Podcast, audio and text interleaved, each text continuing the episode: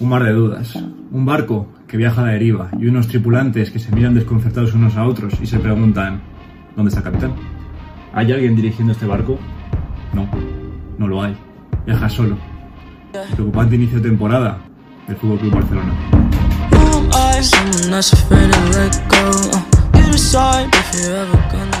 Tras la derrota en el Wanda Metropolitano la noche del sábado anterior y la preocupante, sobre todo, visión que ofreció el Fútbol Club Barcelona ante el equipo de Cholo Simeone, pues bueno, hoy vamos a analizar el mal y preocupante inicio de temporada de los de Ronald Koeman en Liga. Si bien es cierto que en Champions, pues bueno, eh, se están salvando de momento los muebles, aunque yo creo que es un espejismo porque el grupo no es de, de una exigencia muy abrumadora, pues bueno, después de 10 jornadas de Liga, en las que bueno, el Fútbol Club Barcelona ha disputado solamente 8 y ver y echar un vistazo a la clasificación y encontrar que entre los 10 primeros no se encuentra el Fútbol Club Barcelona, pues bueno, creo que la cosa es bastante preocupante. Si echamos un vistazo a la clasificación, como hemos dicho, vemos que Barcelona va decimotercero con 11 puntos de 24 posibles en esas, en esas 8 jornadas, con 3 de 8 victorias, 3 derrotas y 2 empates 15 goles a favor, que me parecen números bastante pobres, y sobre todo 9 goles en contra, más de un gol en contra por partido.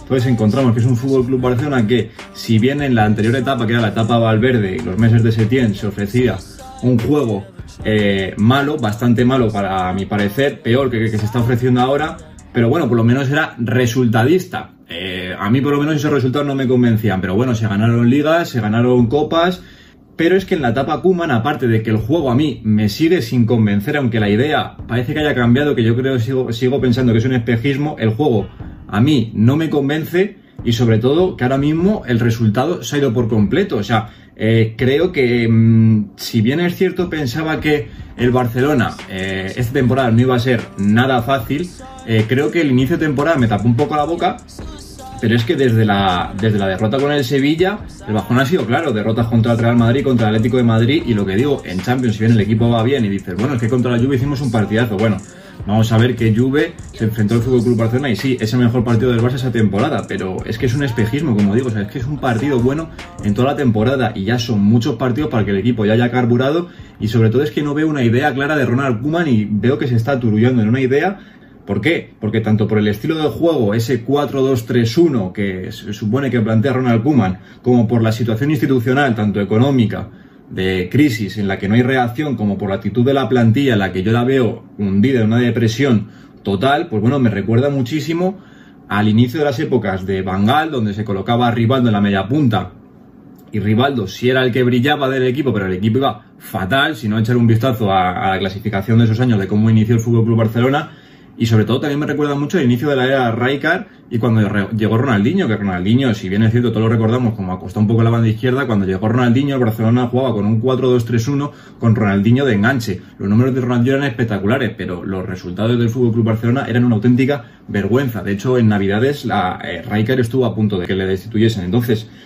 Mm, creo que el problema del Barcelona es tanto de forma como por el sistema de juego que no me importa tanto, sino como en el planteamiento de los partidos, como un problema de fondo, que, esa es la actitud y la reacción de la plantilla. Entonces, plantado esto, voy a destripar un poco los tres problemas clave que yo creo que debería solucionar Ronald Koeman. El primero es el, pro el problema de las lesiones, que si bien es cierto lo pongo en primer lugar, ya que eh, si bien se lesionado jugadores importantes como Piqué, Ansu Fati y Sergi Roberto, pues bueno, creo que el Fútbol Club Barcelona tiene suficientes jugadores importantes para paliar estas bajas y que no se dependa, o la excusa no sea de que tenemos muchas lesiones. No.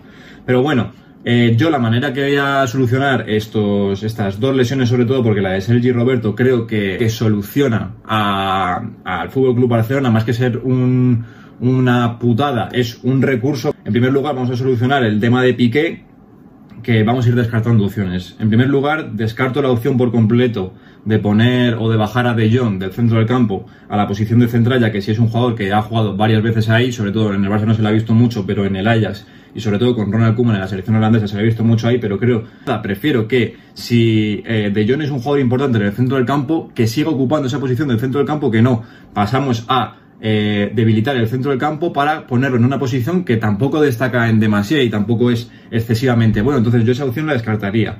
En segundo, la opción de un Titi también descartada por completo porque es que ni está ni, ni se le espera. Se supone que está lesionado, Ronald Koeman no cuenta con él y yo creo que es un jugador que está totalmente eh, falto de ritmo de competición y, yo creo que está fuera de Barcelona. Yo no contaría con él. Eh, de momento, yo creo, o sea, no, no cuento con él, lo descarto. La opción de Araujo, que sí que es cierto que en cuanto esté es un canterano que está formando parte del primer equipo y Araujo en cuanto esté creo que ha demostrado que es jugador para hacer las cosas bien en el primer equipo y es la opción que yo pondría, pero sobre todo ahora a corto plazo mi opción sería poner a Mingueza, que si bien es cierto, pues bueno, yo soy un jugador que no he visto nada, algún vídeo de highlights en YouTube antes de que ha salido en estos últimos días de, de su nombre que podía salir como opción para aliar esta baja de Piqué pero sobre todo le vi ayer contra el Dinamo de Kiev, que si bien es un equipo que no te exige mucho, pues bueno, es tu debut con el primer equipo de Fútbol Club Barcelona en una competición como la Champions fuera de casa, y creo que el chaval lo hizo excesivamente bien, por lo cual mi defensa sería Sertiño Dest, Mingueza, Lenglet y Jordi Alba. Luego nos arrepentiremos con estas cosas de haber cedido a jugadores como Todibo, que no servían para nada. Y ahí están, cedidos en Benfica, pero a ti no te servía para nada. Ahora, vaya, qué casualidad, se te lesiona Piqué, el único que no se podía lesionar y ahora sí hace falta, ¿no? Bueno, tampoco se ha hablado mucho de él, pero, pero bueno, dejo aquí la idea, que es que yo con Todibo, pues bueno, es un jugador que en este canal lo he recalcado mucho, que, se lo usa como un saco de papas. Y en segundo lugar, la lesión de Ansu Fati, que si bien parece que el Club Barcelona tiene muchos jugadores en esa línea de ataque y muchos recursos, eh, creo que es una baja más importante eh, en cuanto a sistema de juego que la de Gerard Piqué. Me explico. Para mí, eh, Ansu Fati estaba actuando en ese perfil izquierdo, si bien es cierto que lo vimos en eh, cuanto al partido en el Real Madrid, em, de delantero centro, pero bueno, yo, para, es el sector izquierdo el que está ocupando y yo ir descartando opciones, descarto por completo la opción de Coutinho en la banda izquierda, porque es un jugador que ya se ha visto que en esa posición no rinde, por lo cual, no, es un cono en esa posición, descartado. Descarto una opción en la que eh, jueguen en la delantera de ataque, y esto ya es el primer palo del vídeo, que es Messi Griezmann, creo que eh, con estos jugadores que tiene el Fútbol Club Barcelona y con la idea que se está proponiendo, creo que Messi y Griezmann no pueden jugar juntos en un 11 en el Fútbol Club Barcelona. No pueden. De este modo descarto también por completo una opción, esto sí, que es que no lo veo ni de coña, que es Messi, Griezmann, Coutinho arriba, no lo veo para nada y descarto la opción de Pedri en el extremo izquierdo. Entonces, para mí la opción sería poner Dembélé banda izquierda, Trincao extremo derecho y Messi o Griezmann en la posición de delanteros o haciendo de falso 9. Claro, muchos me preguntaréis que, bueno, si Pedri en la banda izquierda lo está haciendo bien, pero sí, sí, sí, no, si no digo que lo esté haciendo bien, pero es que eh, el equipo tiene una falta de profundidad increíble. O sea, al final están jugando, eh, bueno, tres tíos en la posición de media punta y uno arriba que es falso. O sea, son cuatro tíos que son cuatro media puntas, por lo cual lo que están haciendo es todo al pie y una circulación de balón, que si bien es cierto que son jugadores con un pie exquisito, es todo balón al pie y una circulación de balón lentísima. Nadie desdobla y luego encima lo que hemos comentado, si Sergi Roberto era el que estaba eh, ocupando el lateral derecho, tampoco te ofrece una profundidad, una profundidad excesiva, pues bueno, creo que con su lesión y que Sergiño Dest ocupe ese carril derecho, pues bueno, le va a dar más profundidad al equipo, pero aún así al Barcelona le falta mucho más, muchísimo más. Y creo que Dembélé y Trincao son los dos que te van a dar esa profundidad por bandas. Dos tíos eléctricos, con golpeo, con profundidad, con velocidad, con desborde, con regate. Y esos son los tíos que tienen que actuar en banda. Se acabó la idea de Coutinho en banda, de Pedri en banda, de Griezmann en banda, de Messi en banda. No, se acabó, no funciona. El fútbol de hoy en día es el delantero centro baja a recibir la pelota, se gira, estamos viendo jugadores como Firmino, como Benzema, con Harry Kane que están dominando el fútbol, Lewandowski, y quién juegan en banda, jugadores como Heung-Min como Gareth Bale, como Lucas Moura en el Real Madrid, pues bueno, no voy a poner ningún ejemplo, pero en el Bayern de Múnich con Lewandowski lo vemos en las bandas con Sané, con Nabri, con Coman, o sea, eh, eso es el fútbol de hoy en día y esa es la actitud de un delantero centro, bajar a recibir, girarse, o sea, y eso es lo que tiene que tener. Los delanteros tienen que estar ahora mismo ubicados en las bandas. Y si la banda no tienes profundidad, el sistema no funciona. Por lo cual estamos viendo que el modelo de juego, la formación, no es lo importante. Lo importante son los jugadores que pones sobre el terreno de juego. Y Ronald Kuman se está equivocando y emperrando en una idea que no existe. Por lo cual ya hemos descrito, como venía diciendo, el segundo error, que es el sistema donde el trabajo de la parcela ofensiva, de los tíos que están jugando en la parcela de arriba, es tanto ofensivamente como defensivamente es nulo, cero, no hay trabajo.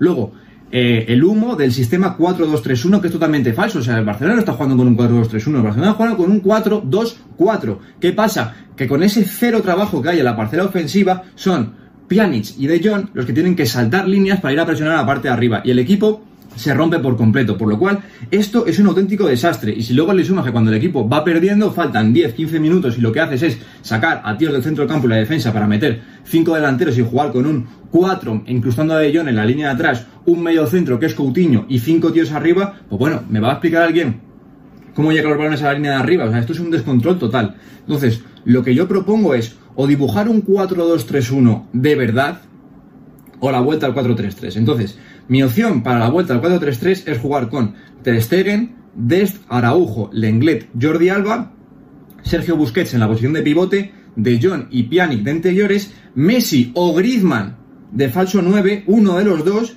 banda derecha Trincao, banda izquierda Usman Dembélé. Y si quieres usar un 4-2-3-1 de verdad, te lo compro, pero que sea de verdad, es decir, bueno, Ter en la portería, Serdiño de Araujo, Lenglet y Jordi Alba, los mismos en la línea defensiva, De Jong y Pjanic en el doble pivote, o Busquets, o sea, esos tres rotando en el doble pivote, Pedri o Ricky Puig, Messi no es media punta, es falso 9 porque no tiene ese trabajo defensivo. Ahí pongo a Pedri o a Ricky Puig y luego ya arriba Dembélé sigue por una banda, Trincao sigue por otra y Messi o Griezmann arriba. Para mí esto es en sistema lo que debería de ofrecer el Fútbol Club Barcelona. El tercer problema que para mí es el más importante es el problema de la actitud. Es el más grave. O sea, el Fútbol Club Barcelona lleva muchísimos años con una Messi dependencia increíble, abrumadora. Y si ya las cosas últimamente estaban yendo mal cuando Messi estaba bien, ofreciéndole no su mejor versión, pero era un muy buen Messi que te ofreció unos números totalmente eh, abrumadores de 25 goles y 20 asistencias por temporada, de 30 goles, o sea, eran unos números escandalosos sin estar bien. Ahora mismo estás dependiendo todo a una carta de un jugador que su cabeza ya no está aquí, su cabeza ya se ha ido. Y si la cabeza no está en el campo, la motivación para jugar, para correr, para esforzarse, para marcar, cae, te relajas. Todo, o sea, nada, nada funciona y no hay más que explicar para la situación del Fútbol Club Barcelona. Su jugador más importante y del que todo depende, no o sea, es como, toma Messi, haz algo, Messi ya no quiere hacerlo. Si Messi ya no quiere hacerlo, ¿qué, qué, cuál es esa solución? No hay nada, ya, no hay nada más de donde sacar. Entonces, todo este problema está arrastrando a toda la plantilla. Arrastra a depender de jugar, de un, o sea, poner a un jugador en la posición de media punta donde encaje, donde más pueda brillar, estás arrastrando a que Griezmann juegue en otra posición que tampoco es la suya y un sistema en el que no se acomoda, Coutinho tampoco encuentra su posición, Dembélé no puede gozar de los minutos que necesita, Ansu Fati, pues bueno, se ha lesionado, pero sí estaba gozando de minutos, no tienes un delantero centro porque te has desprendido de Luis Suárez y ahora, ¿qué? No hay nada, y dices, sí, pero igual es un paquete ya, pero es que ha soltado gratis a Luis Suárez sin tener ningún recambio. Bueno, me traigo a Depay, otro media punta, que es que la media punta no significa ser medio centro ofensivo, no, no, media punta es media punta.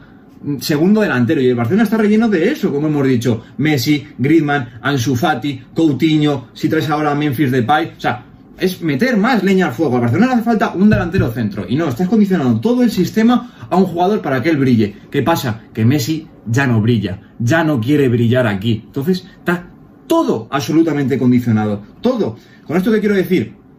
¿Que Messi sea el problema? No. No es el único problema Messi. O sea, el Barcelona tiene muchísimos más problemas de los que preocuparse. Pero que Messi es el epicentro de ese problema, sin duda. Estoy seguro que Messi es el epicentro de ese problema. Sin duda. O sea, arrastra y condiciona todo. Y lo que he comentado al principio de la era Bangal y Raikar, al principio de, los años 2000 y los finales de los años 90, es lo que está pasando en el Fútbol Club Barcelona ahora. ¿Qué pasaba con Rivaldo? Lo que hemos comentado. Rivaldo en una posición de media punta, pero el esfuerzo defensivo era nulo, por lo cual era un equipo totalmente vendido. ¿Rivaldo brillaba? Sí, sí, Rivaldo jugaba de lujo. Pero no, estás condicionando todo. O sea, el equipo no funciona y un jugador Nunca, que siempre lo he dicho, el jugador nunca puede estar por encima del equipo. Tienes que acomodar a los jugadores que tienes en el mejor sistema posible, pero a todos, no a uno. Si vas a condicionar a todos, porque uno brille, no va a funcionar. Y con Ronaldinho con Rijkaard pasó lo mismo. Cuando a Ronaldinho y a Rivaldo se les empezó a decir, acostados en banda izquierda, con trabajo y seguir brillando, ¿qué pasó? Que brillaron y seguían brillando. Cuando el trabajo ya no daba para más, pues no daba para más. Y eso es lo que está pasando con Messi, que es un jugador que le estás poniendo en una posición para que él brille, el resto del equipo lo condicionas entero y es como Messi soluciona el problema. Pero es que además Messi no es el rival de el Ronaldinho de esas épocas. Messi ya no está. Messi ya no quiere brillar aquí, como he dicho. Entonces, no funciona esto. O sea, ¿cuáles son los números de Messi esta temporada? Son muy preocupantes. Muy, muy, muy, muy preocupantes. Y aparte de su rendimiento bajado, no es porque su físico ya no está bien, que sin duda un jugador con 33-34 años, indudablemente su físico va a bajar, le ves en la forma de jugar, pero todo está aquí. En el fútbol, el 99% de lo que haces en el campo está en la cabeza. Y Messi ya no está con la camiseta del Fútbol Club Barcelona. Es un fantasma sobre el campo, ya no quiere vestir esa camiseta. Messi en esta temporada, en Liga, ha marcado 3 goles, ha repartido 0 asistencias Leonel Messi, un 86% de porcentaje en el pase, que es un porcentaje muy bajo, y un acierto en el regate solo de no se acerca al 60%. Unos números lamentables para el que se supone que es el mejor jugador de la historia. Son unos números lamentables. ¿Qué pasa? ¿Que de repente a Messi se le olvidado jugar al fútbol? No, es que su cabeza ya no está aquí. O sea, estás condicionando todo a un jugador que ya se ha ido, ya no está. Así que por favor, asimilen de una puta vez cuál es el verdadero problema del Fútbol Club Barcelona y lo que está condicionando todo el planteamiento deportivo y por consiguiente económico de este club. Por favor, asimílenlo.